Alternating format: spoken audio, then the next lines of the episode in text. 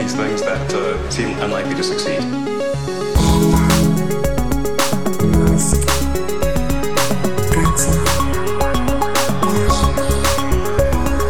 Hola a todos, bienvenidos a otro episodio de Elon con Alex Barredo y Matías Zavia. Estuvimos con la radio. Cha. Alex, me siento una estrella, ¿eh? Me Somos- siento una somos- estrella. Somos estrellas, Matías, somos estrellas. Nos han entrevistado, bueno, a ti en Meneame, a Sí. mí, a Pelianos y en Temps, una revista catalana, y eh, estuvimos los dos, tú presencialmente y yo desde mi casa, en carne cruda. Eso fue muy curioso. Oye, se, se- lo, tienen súper bien montado. Yo pensaba que esto era más al- algo casero y tiene ahí un estudio de grabación que no. ¿eh? Que no se lo salta. Madre mía, Sí, sí. madre mía, qué bien montado, oye. Hmm. Y bueno, o sea, genial la producción y además las preguntas que nos hicieron todas con, con mucho ojo. Es decir, se lo habían estudiado muchísimo y habían pues, cogido un montón de sonidos para ponernos y hacernos preguntas buenas. Yo me esperaba unas preguntas un poco más genéricas y, y se los habían, lo tenían controlado, ¿eh? Y habían escuchado nuestros episodios y le había gustado mucho nuestro podcast. Sí, sí, no, yo, yo esperaba que tuviéramos rollo una sección de cinco minutos y, y ya está, cambiar de tema, pero no estuvimos Sí. ahí toda la hora. Algunas preguntas me pillaron por sorpresa, sobre todo las de ideología de los Musk y eh, cómo, si hay Sí. alguna cosa por la que ha podido comprar Twitter que no, veamos eh, tan eh, obviamente. Y, sí que esas preguntas me pillaron por sorpresa, pero en general fue una entrevista curiosa y Sí. estuvo bien.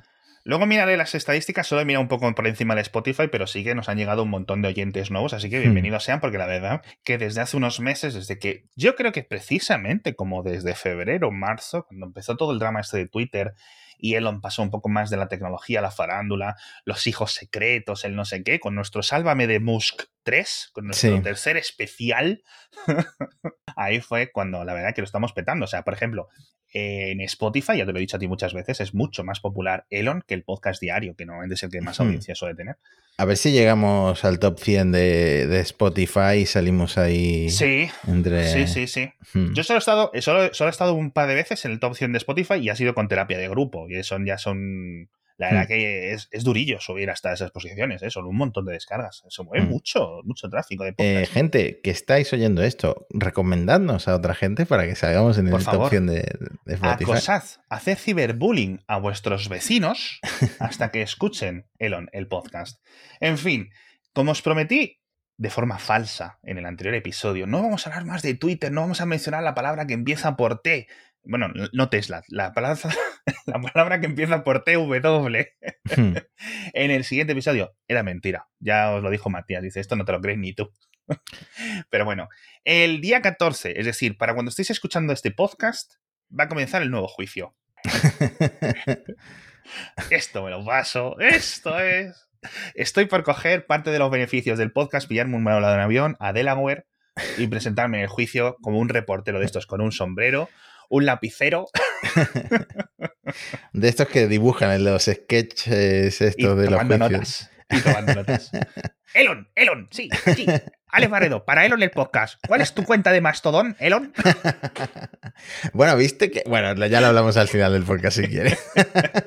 no queremos meternos ya en ese tema. Rápidamente, este juicio os lo comentaremos después de en el siguiente episodio más a fondo, cuando haya comenzado. Básicamente, recordados un poco de qué va. Esto es una denuncia de varios accionistas que acusan al no al fundador, al director ejecutivo de Tesla, al propio Elon Musk, y a la Junta de un paquete de acciones ilegales, un paquete realmente de bonificaciones, de extras, en forma de 56 mil millones de dólares, Hmm. que es una puta pasta, en compensación para eh, Elon Musk en el caso de que Tesla eh, consiguiera ciertos objetivos de producción o financieros o lo que sea. Lo consideran eh, erróneo y piden a la jueza que declare nulo este contrato para que Tesla pues, no tenga que gastarse la compañía dinero en darle a, a Elon estas acciones de una forma mucho más baratas, ¿vale? Es decir, para que las compre tiradas de precio y que aumente su, su patrimonio. ¿Lo conseguirá? No, yo no lo sé. Yo este lo veo difícil. Lo veo difícil para los adversarios, digo, para estos accionistas, porque bueno, al final yo creo que, chico, Esto es un poco una relación relativamente simple. Dicen que es que al final que no es un CEO, que no está en la oficina, que no está las cosas de Twitter, ¿sabes? Que no, que no está Tesla, tío, que, hmm. que, y que no se lo merece. Entonces, que, que declaren las condiciones eh, de este contrato nulas y, y para casa. Hmm. De hecho, hace poco alguien eh, lo criticaba por esto en Twitter y él contestó ese tweet y dijo, no, ayer mismo estuve en la mm, gigafábrica o, o en Fremont, no sé lo que le contestó, y luego tuve que irme a Nueva York porque surgió una cosa. Pero, sí, sí, no, pero eh, que es cierto, es cierto. Es decir, eh, que sí que estás, perfecto, que sí que a través de Internet se pueden hacer un montón de cosas, perfecto. Que hay algunas ocasiones en las que casi mejor que ni estés, también te digo que sí. pero pero eh, hemos visto, eh, eh, va por China, o la última que fue por China, ¿hace cuánto? un año o lo que sea, y la fábrica cada vez va mejor. Es decir, no hace falta que Elon esté ahí para que la fábrica funcione, la de Giga Shanghai, ¿no?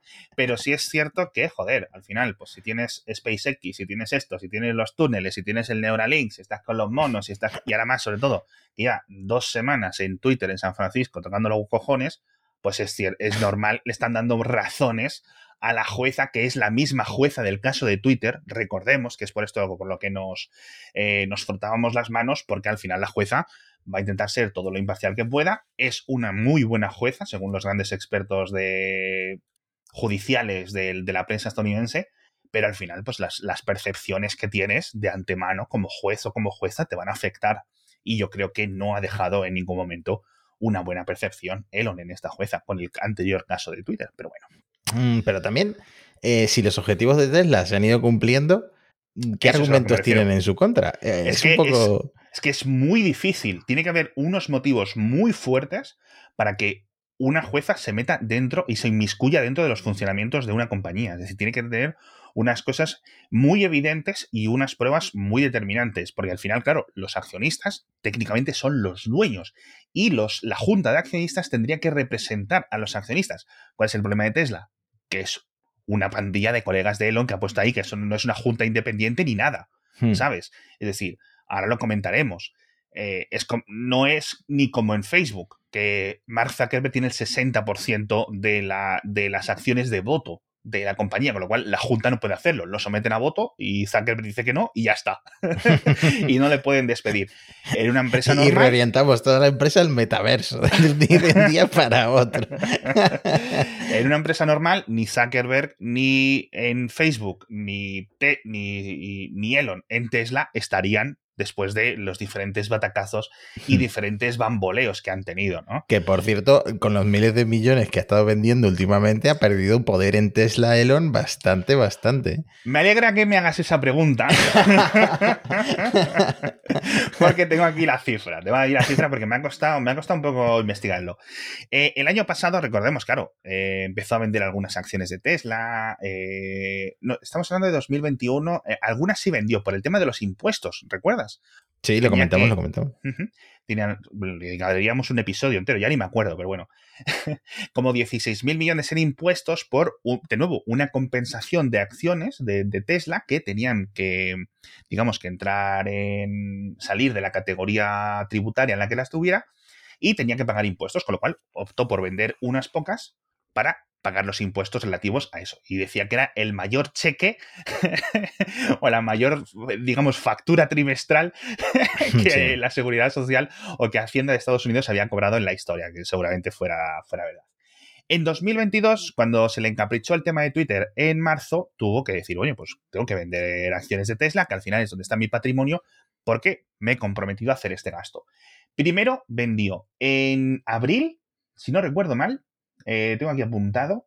19, no, esto es, esto es la, última, la, última, la última compra. Fueron, perdón, 9,6 millones de acciones que le costaron unos 8.400 millones, o mejor dicho, que le suministraron 8.400 millones de dólares. Durito. Luego, obviamente, pues eh, Elon se había comprometido a 20 y pico mil millones. Recordemos, es Elon veintitantos mil millones para comprar Twitter los bancos 13.000 como deuda de Twitter y otros amigos le iban a dar eh, como 5 o 6.000 millones, etc. Hmm. Entonces, luego hubo otra venta en agosto de 8 millones de acciones que dijo Elon en Twitter. Esto es en caso de que el juicio me vaya mal y al final me vea obligado a comprar Twitter. Y por estos 8 millones de acciones, ojito, que ya se había depreciado bastante la empresa, ya solo le dieron 6.900 millones de dólares. Mm. ¿Vale? Es decir, ya se nota ahí que valían menos. Y ahora creo que tengo apuntado, y creo que lo he apuntado bien, 19 millones de acciones. Si es cierto que las acciones han pasado, desde agosto pasaron por un split de 3 a Ujú. 1, con lo cual ya no se pueden hacer estas comparaciones más directas.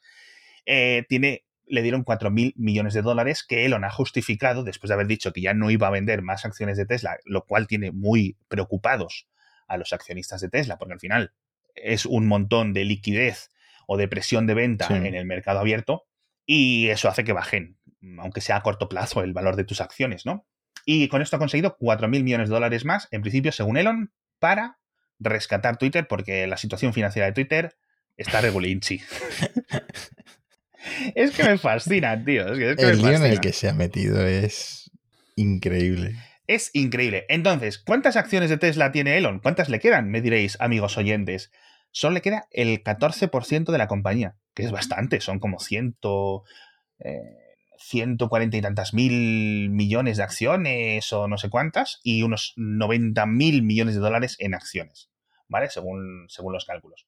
El 14% de Tesla, bueno, pues una sexta parte casi, ¿no? No, no- no está mal, pero tendría que tener más si no se hubiera encaprichado con la tontería de Twitter. La verdad es que, como una de las comparaciones que vi en abril, decía vender acciones de Tesla para comprar Twitter, eh, ¿sabes? Es un poco como vene- vender el chocolate para quedarte con el, con el papel del chocolate, tío, Sigue siendo el hombre más rico del mundo porque Sí. Jeff Bezos está perdiendo patrimonio que no vea después Sí, de que sí, Amazon perdiera como un billón de dólares. Sí, sí, sí, sí. Mm. Así que nada. Eh, en fin, chico, problemas de rico. Problemas de rico, además, caprichoso en ese sentido. Veremos en qué queda un poco la cosa, la verdad. Yo no sé muy bien. A mí me da mucha pena que al final.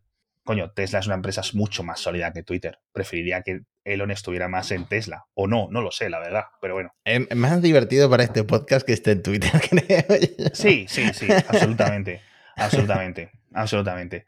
En fin, eh, ¿quieres hablar de Boring Company? Por cierto, que hace mucho que no hablamos de Boring Company. Guau, qué confuso me puso este tema ¿Verdad? del, del Boring Company porque eh, todos los medios confunden el Hyperloop con los túneles de Boring Company y es que realmente últimamente hasta Boring Company los confunde. Es que es, es que, claro, yo, yo, yo estaba de joder, se han vuelto a equivocar, pero es que. Bueno, cuéntalo tú, porque eh, es fascinante esta historia. Bueno, la noticia es que el eh, túnel del prototipo de Hyperloop que se había hecho en, eh, creo que en las oficinas o cerca de las oficinas de Tesla, ¿no? De Eh, SpaceX, de SpaceX. De SpaceX, se va a convertir en un estacionamiento, en un parking. Ujú. Eh, esto, bueno, fue noticia porque eh, muchos medios lo enfocaron como el fin del sueño del Hyperloop, que Elon Musk escribió con otros ingenieros en 2013, que no se ha materializado, que en cierta manera eh, no se ha materializado y hay- Sí. aunque hay empresas compitiendo, ya hasta Virgin ha dicho que es solo para carga, porque para, o sea, para mercancías, porque para personas esto es inviable completamente. Ujú. Pero este era el túnel que, ¿te acuerdas que hacían competiciones de universidades, Sí. de a ver quién tenía el mejor prototipo de Hyperloop? Entonces, bueno, era un prototipo de, de túnel de Hyperloop que tampoco tenía tanta importancia y Sí. eh, se ve que faltan, falta espacio para, para empleados y lo han convertido en un estacionamiento. Pero también es cierto que eh, The Boring Company, aparte de este gran proyecto que tienen en Las Vegas, ese que comentamos de un túnel peatonal que iban a hacer debajo de unas vías, ese lo han cancelado, por cierto. Ah, Pero The Boring Company... es que era como un túnel de 100 metros, 70 metros, por debajo de unas vías de tren, en un pueblo perdido de Texas. Era más Pues- caro llevar la tuneladora al pueblo que hacer el túnel. Eh, entonces, The Boring Company, como compañía de eh, túneles, eh, también tiene su propio proyecto de Hyperloop, pero yo creo que no es tanto la cápsula eh, de levitación magnética, las No, cámaras no. de vacío y todo eso, como la parte de hacer boquetes. Entonces, es todo muy confuso realmente. Además, Sí, que el de Las Vegas se llame Loop, claro. confunde todavía más. Hmm. Es muy complicado porque las fotos que ha publicado Hyperloop en su cuenta oficial de Twitter a mí es, he pasado por los mismos pensamientos que tú, es en plan, le están diciendo Hyperloop algo que no es Hyperloop, la prensa, pero es que Boring Company en Twitter puso escala a tamaño completo de Hyperloop ha comenzado. dices tú, ¿cómo? Entonces tú ves las imágenes y no es un túnel, porque no está excavado, pero se han creado las típicas estructuras que van por los laterales de lo que se excava, de cemento, estas, estas, estas cuñas o estos, estos arcos, y los han puesto eh, para, como con una cámara estanca, yo entiendo que para hacer pruebas de presión, de reducción de presión o algo así. Entonces parece como que ves dentro de un submarino, pero es muy complicado. No sabemos muy bien qué es lo que están haciendo porque, de nuevo, esto están en un descampado ahí, en hmm. alguna de, yo que sé si es en, en Starbase, yo no sé si es en Austin, yo no sé si es en los Ángeles, no sé dónde es, tío. Hmm. una teoría, ahora que Elon eh, se está metiendo en tantos líos legales en eh, Twitter, seguro que quiere hacer el famoso Hyperloop Nueva York-Washington DC para cuando tenga que declarar en el Congreso y esas cosas. Entonces va desde la oficina de Twitter en Nueva York a, Washington DC en 30 minutos, em, que es el famoso proyecto Hyperloop que se publicó en 2013. O si no, a San Francisco, donde están las oficinas centrales de Twitter. ¿no? Seguramente de alguna alguna forma Elon eh, salga beneficiado con la recuperación del Hyperloop por parte de Boring Company. Para que nadie le pueda decir que usa mucho el jet, se mete en el, en el túnel que ahí no le ve nadie ni le sigue nadie. y por cierto, compartiste, me compartiste alguien antes en, Telegram eh, las personas que más usan su jet privado, una cosa así, una gráfica de esas, y Elon está bastante arriba en esa gráfica. ¿eh? A ver, está bastante arriba, pero no está yo creo que no es ni top 10. De hecho, me sorprendió ver que Messi, el jugador de fútbol, está por encima de Elon a nivel de kilómetros de jet. Pero también tiene sentido porque Messi pues, debe estar yendo España-Argentina o Francia-Argentina cada, casi cada fin de semana, ¿sabes? O sea que es una cosa complicada. Y Elon al final pues, hace viajes dentro de su continente. es verdad, es verdad. Mm, curioso también el tema de eh, los oligarcas rusos y toda esa gente. Sí, sí, al final son los que más kilómetros. Bueno, de hecho, Jeff Bezos y Bill Gates también están muy por encima del propio Elon Musk en esta. son este más discretos o por lo menos no tienen un Twitter que los sigan. Claro, este es el problema. hay, que, hay que darles un poco de cera aquí a estos dos también, ¿eh? que a lo mejor están un poco perdidos. Y este tipo de presión de, marca, de presión de imagen, eh, les viene. Es una forma buena de hacer contraste con, con este tipo de comportamientos. Pero bueno, el tema de lo de Virgin que comentabas de Hyperloop es que básicamente, recordemos, hay varias empresas de Hyperloop intentando hacer este prototipo, intentando hacer diferentes eh, elementos similares. Y una de las que más avanzadas eran era Virgin Hyperloop One, que había despedido un montón de gente a principios de año, como ciento y pico personas, y que había conseguido hacer una prueba con transporte de carga. Bueno, perdón, una prueba con sus, con sus ejecutivos dentro de la cápsula. Hmm. Una prueba, un viaje corto, pero se hizo. ¿Vale? A, poca velocidad, pero se hizo, efectivamente. Es decir, hay algo real. Después de eso decidieron, no, vamos a centrarnos en carga, por X hmm. o por por precio, por temas de aceleración, por lo que sea, ¿no? Eh, y ahí se ha quedado un poco la cosa. ¿Qué es lo que ha ocurrido nuevo? Que Virgin ha dicho que quieren eh, eh, quitar el nombre de la compañía. Es decir, con lo cual ahora ya solo es Hyperloop One. De hecho, entras en la web, ya no sale nada de Virgin, entras en sus redes sociales y no sale nada de Virgin y todo ha desaparecido.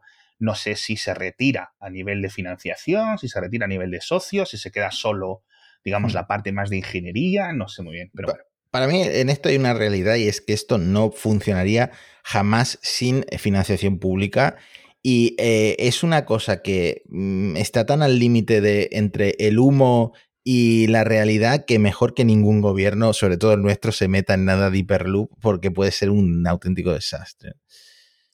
Sí, sí, mira, eh, la verdad, ¿qué, te voy a decir? Eh, esto ha sido una cosa que ha crecido durante los años estos de los créditos fáciles, de las tasas de interés reducidas, eh, etcétera.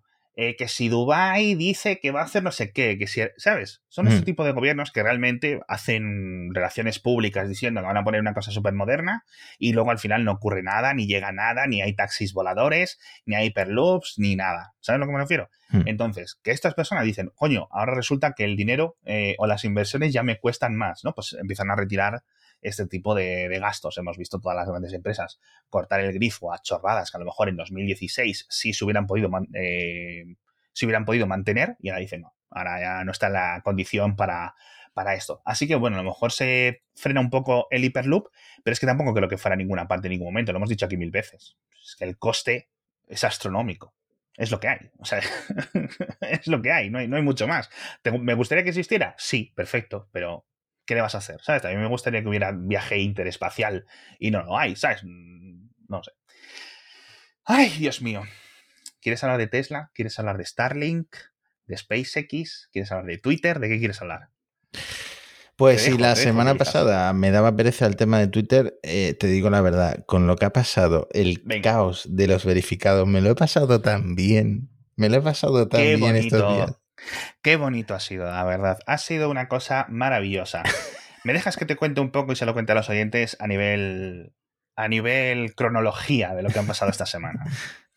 sé que Twitter no interesa mucho, pero es lo que hay. Nos debemos a la actualidad. Lo primero es que Tesla ha puesto, perdón, Twitter, eh, Elon en Twitter ha puesto la misma política de trabajo remoto que en Tesla. Lo acepta siempre que te hagas las 40 horas primero en las oficinas.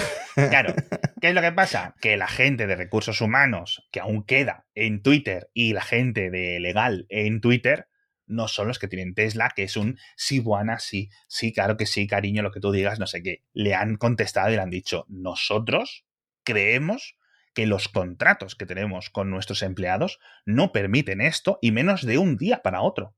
Es tú imagínate que tú hmm. Tienes que organizarte eh, tu vida para empezar a ir a, las oficinas de un día para otro después de que nunca hayas ido a la oficina. O que haga años que no vayas a la oficina. Salvo para alguna reunión, alguna cosa especial, porque tu contrato es de trabajar remotamente, ¿no? Entonces es complicado. Pero yo no sé al final qué es lo que ocurrirá. Pero bueno, estoy por aquí. Luego, por otra parte, los políticos del Parlamento Europeo haciendo lo de siempre, un poco el payaso. Yo, sinceramente, es una institución que respeto muchísimo, pero estaba una señora que se me ha olvidado el nombre, una, una eurodiputada eh, de Países Bajos, diciendo que si que tenía que venir Elon a declarar al Parlamento Europeo, delante de los 600, 700 diputados, que ya la imagen mm, me parece absurda, para explicar por qué Twitter no se iba a convertir en una amenaza a la democracia. Y yo lo comenté en Twitter, digo, a ver, coño, Elon tendrá muchos defectos, tío, pero quiero decir, no creo que Twitter se convierta, ¿sabes?, en una especie de... Es decir, si nuestra democracia de la Unión Europea o de Estados Unidos o de Argentina o del país que sea es tan débil que Twitter la, es capaz de tirarla, pues tío, mm. no me jodas, pues a lo mejor habría que pensarlo. Pero bueno, no lo sé me parece un poco ridiculez política, pero bueno. Además que tampoco lo supo argumentar. Estuvo por Bloomberg, la estuvieron entrevistando, en Bloomberg en Europa, a esta diputada, y le preguntaban que si se iba a comprar el verificado, que si no sé qué. y, decía, ¿por qué le tengo que dar a una empresa por, por, por, sus servicios? Y yo, pero señora, pero tú te estás oyendo. tú vas al supermercado y robas la leche diciendo, ¿por qué le tengo que dar? no sé, era un, poco, era un poco estúpido. Pero bueno, Elon dice también, por cierto, que Twitter está creciendo a nivel de usuarios, lo cual es buena noticia. Eh, los anunciantes eh, se han ido, pero los usuarios cada vez estamos más dentro, porque al final es muy entretenido. No sé de hecho, dijo récord de usuarios activos el jueves 10 de noviembre. Sí. Yo esto no me lo creo, yo esto no me lo creo. Porque siempre. Porque no ha habido mundial de fútbol. No los récords de Twitter siempre son eso: los Juegos Olímpicos, las finales de los mundiales, las Super Bowls y no sé qué. No un jueves random de noviembre. Elon, no. Además, me hace mucha gracia esto. porque todo lo que decía antes del juicio o durante el juicio, de que todo eran bots, de que las estadísticas de usuarios monetizables, todo eran falsos, ahora no solo no son falsos, sino que hay más que nunca que eh, me hace mucha gracia porque hemos visto al señor cambiar el pie en el baile de una forma de 180 grados, quiero decir, eh, nos está vendiendo una bola que ahora desconfías, ¿no? Un poco. Eh, por una parte desconfías de que antes supiera que estaba mintiendo, es decir, con el tema de los bots, hmm. ¿sabes? Lo estuviera exagerando, y ahora desconfías de que, dices tú, a ver si... No, pero estamos llegando realmente, estamos llegando a un punto en el que la gente que dice que detrás de todo esto Elon tiene un plan absolutamente genial, que nadie invierte 44 mil millones de dólares sin tener un plan brillante. Esa gente se está quedando un poco sola porque Elon eh, ya está demostrando eh, que ha metido la pata varias veces. Sí, sí, sí, por ejemplo, Em, con lo que comentabas tú de los contratos, de que no se puede de un día para otro cambiar los contratos.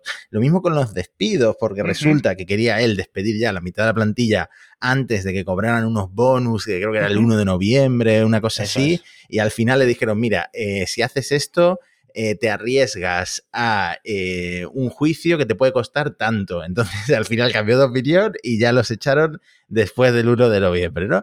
Mm. Eh, lo mismo con la FTC, la Comisión Federal de, Comercio. de Comercio de Estados Unidos, que por lo visto desde 2011 Twitter tiene que pasarles como una evaluación de la privacidad antes de hacer cualquier cambio. Pues Elon, por lo visto, esto eh, daba la impresión de que se lo iba a pasar por el forro y ahora está reculando porque, claro, esto le puede llevar, eh, le puede costar una multa brutal. Entonces te estás dando cuenta de que tanta improvisación y tanto de un día para otro, de una noche para otra, le puede mm. salir carísimo es que le puede salir carísimo y al final es el responsable último, porque él es el dueño de Twitter. Es decir, esa deuda que de Twitter con los bancos, etcétera, al final, al ser él el dueño, él es el responsable de pagarla en el futuro. Quiero decir, esto no es algo en plan, pues me declaro en bancarrota. Lo puedes hacer. Es cierto que los bancos se comen esa deuda, 13.000 euros, 13.000 millones de dólares que pierden los bancos, que principalmente, curioso, es muy curioso, son tanto de Wall Street como japoneses, creo que hay dos bancos japoneses que han puesto como 3.000, 4.000 millones de los, de los, 3.000, 4.000 millones de dólares, sí, de esta, de esta deuda, y se la comen con patatas. Perfecto, perfecto. Pero Elon pierde y sus amigos pierden los otros 30.000 millones de dólares. O sea que es, sí, porque está diciendo la gente, no, esto está intentando para que los bancos le renegocien la deuda, no sé qué. Es posible, pero es raro de, eh, no sé yo muy bien cómo lo conseguiría sin una bancarrota. Dicho esto, Dicho esto, me, parece muy interesante todo lo que dices tú. El plan no tiene ninguno, lo hemos dicho, y yo creo que él lo ha admitido claramente. Él no ha pensado en qué iba a hacer una vez comprado Twitter en ningún momento, porque llevaba cinco meses pensando que iba a poder evitar la compra. Y ya está. Es que ni se lo ha planteado, ni se lo ha planteado. Entonces, hemos visto ahora, y es lo de los checks. Aparecen las, las, ¿cómo es? Las plaquitas grises y luego las quitan. Y luego, dos días después, vuelven a aparecer. Y luego los checks azules salen y se pueden comprar. Y ahora los han retirado. Es decir, es un desastre, tío. Einstein Tumblr se están burlando de Elon y de Twitter. O sea, en Tumblr, tío. Claro. Qué ridículo. No, si es que si espera recuperar eh, o pagar la deuda de Twitter por ejemplo, quitando eh, los, eh, almuerzos gratis en las oficinas de Twitter, ya tienen que pagar los empleados los almuerzos, que todo el mundo sabe que en las oficinas de Google, Microsoft, LinkedIn, todo, tienen varios restaurantes y es todo gratis. Bueno, pues en Twitter van a tener que pagar por, por comer. Por ir al comedor de la cafetería de la compañía. A mí esto me hace mucha gracia, me hace mucha gracia. Se lo comentaba un par de amigos. Le digo, a ver, hay unas cosas que los empleados de Twitter se quejan, como esto de las certificaciones de la FTC, es decir, te puede, se te puede caer el pelo como, como a nivel personal, a nivel profesional, si tú eh, bajo esta tutela de la FTC, bajo la que está Twitter, bajo la que está Facebook, bajo la que está un montón de empresas, tú te responsabilizas de firmar que esto está mm, acorde a una legalidad o acorde a un acuerdo de tutelaje, no sé qué. Vale, con lo cual la gente que no quiere firmarlo se ha ido, ha dimitido. Dice, es que yo esto no lo puedo, van a venir millones de multas y encima voy a ser yo corresponsable legal. Me piro hasta luego, buenas tardes. Otras cosas que dices tú, joder, es que me quita el, kebab de las 12 del mediodía gratis y la Coca-Cola Light. Chico, eso me da un poco igual, ¿sabes? O sea que, por ejemplo, a mí me preocupa cuando los empleados de Twitter se quejan de que, em, de que, coño, que mañana tienen que volver a la oficina o les despiden y tienen a sus hijos en casa pequeños y tienen que buscarse una guardería o lo que sea, eso me preocupa. Eso es un tema preocupante que te quiten la cafetería gratuita me hace gracia. Sí, pero lo decía sobre todo porque si él espera que cobrando 8 dólares al mes por el verificado, quitando eh, los almuerzos, eh, despidiendo esto que veremos cuánto le cuestan, por ejemplo en España, todos los despidos nulos que ha hecho, em, recuperar lo invertido, pagar la deuda de Twitter y con espantando a todos los anunciantes con el ridículo que ha hecho con el tema de los verificados. ¿Qué marca no ha quedado tocada? ¿Qué gran marca no ha quedado tocada con los verificados? Nintendo, bueno, ahora lo, lo, ibas a contar ahora, ¿no? Pero Nintendo con el corte de mangas de eh, Mario. es que es em, Pepsi con el tweet de es mejor la Coca-Cola. Eh, todas las marcas que te imagines ha habido alguna impostora con el verificado en Twitter estos días. Ha sido, la verdad, muy divertido, Hmm. eh, causando una pequeña crisis de imagen. Es que esto me parece ridículo, pero porque pensaban, y, y de nuevo, el hecho de que el, el hecho de que Twitter o el hecho de que Elon haya ido cambiando las normas de los verificados estos de pago durante los últimos días, casi cada hora lo iba cambiando, no te puedes cambiar el nombre. Luego, si eres una parodia, lo tienes que poner no solo en la bio, sino lo tienes que poner en el nombre de, de tu Sí. Twitter que lo eres. Eh, no se pueden eh, eh, verificar de pago cuentas registradas a partir del 9 de noviembre para evitar que se crearan cuentas nuevas. ¿Qué es lo que hace la gente? Pues coge cuentas viejas registradas en 2011 que cuestan 3 céntimos en Internet, ¿sabes? Y, y las verifican y cosas así. Eh, hay algunos que me han hecho gracia por lo macabros que son. Uno que se ha creado con una cuenta de George Bush y ponía, hecho de menos matar iraquíes, tío. O sea, Sí. Joder, qué duro, tío. Eh, Nestlé, eh, te robo el agua que luego te vendo, decían, ¿no? es, es- es gracioso dentro de lo macabro, ¿no?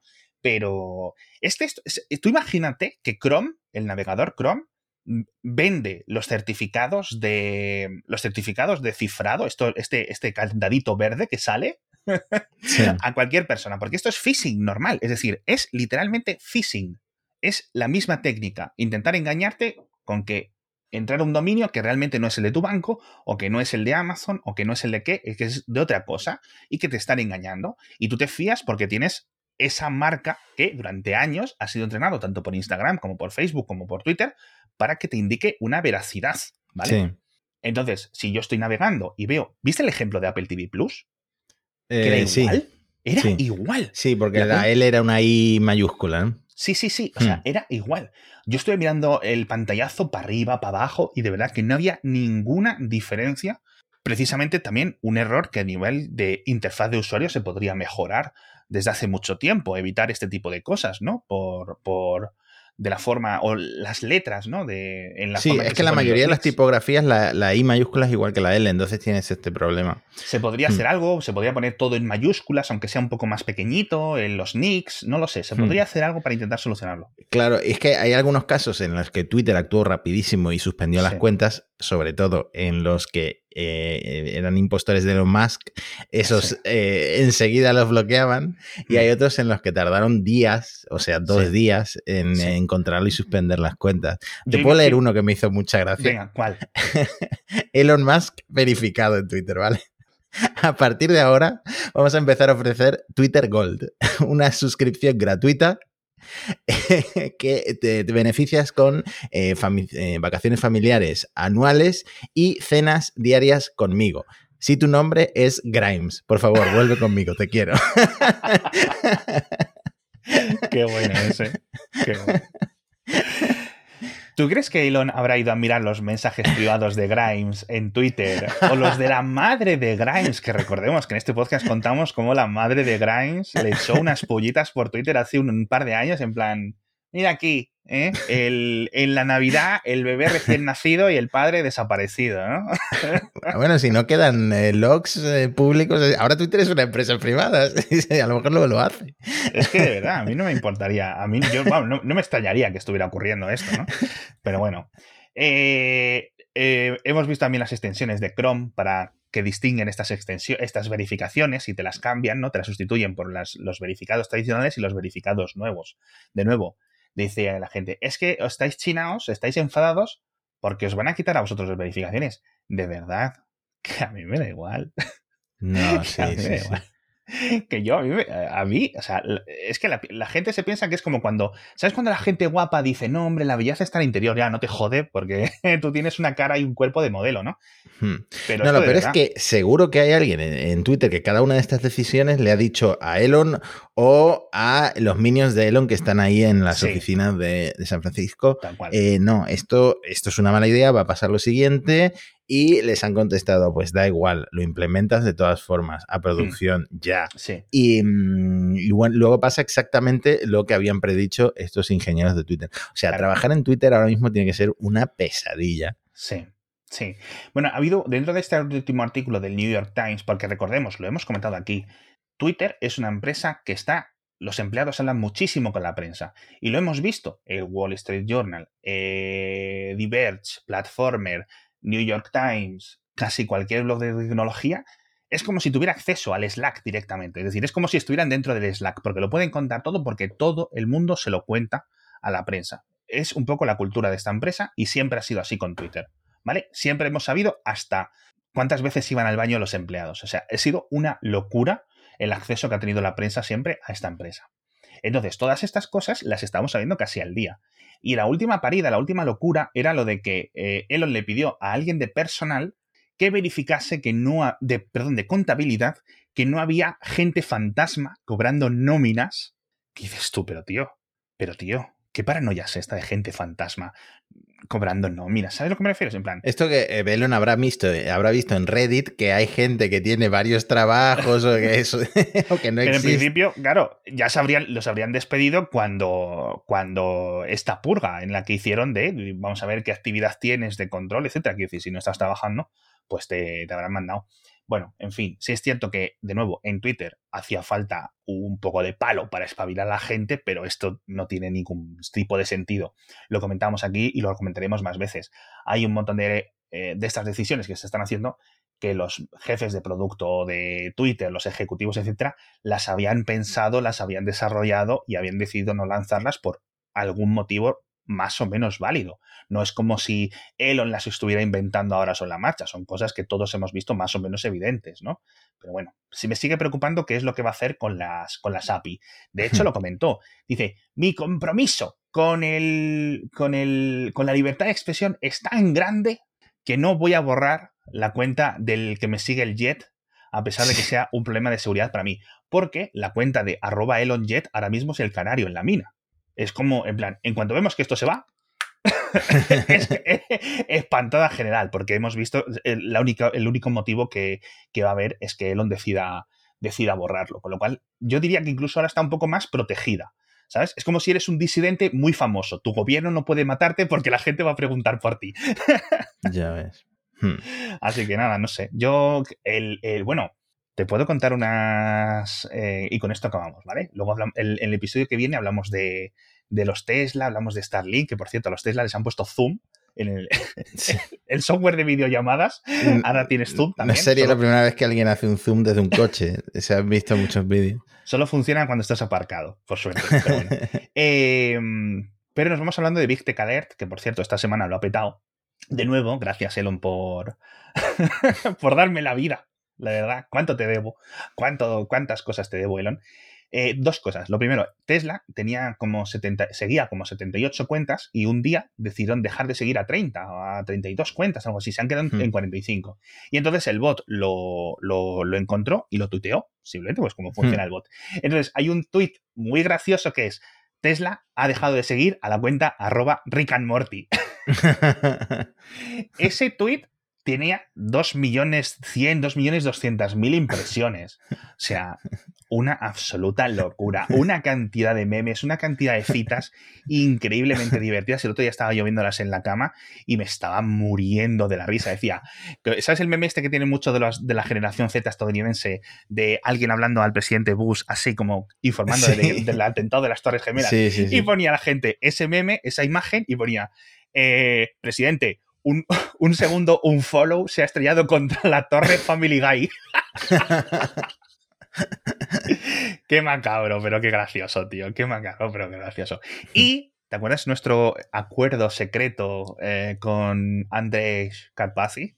Sí. Que te dije, bueno, lo voy a quitar. Bueno, pues resulta que, que lo había programado mal. Entonces, el otro día cascó dos, dos unfollows a alguien, no me acuerdo muy bien a quién, y lo tuiteó la cuenta. Entonces rápidamente hice así un poco de mano mágica, borré los tweets y ya lo programé bien, que lo había dejado mal programado. En a fin. lo mejor eh, lo, lo, ha visto, lo ha visto este hombre. Tendrías no, que porque mandarlo... estuvo, estuvo, unos minutos, estuvo unos minutos. Me avisaron rápido. Oye, ¿no habías dicho en el podcast que habías quitado esto? no, no, no, sí, sí, es que te pienses aquí, pero nosotros estamos también. Te salvaron tus oyentes. Estamos muy bien conectados nosotros, ¿eh? O sea.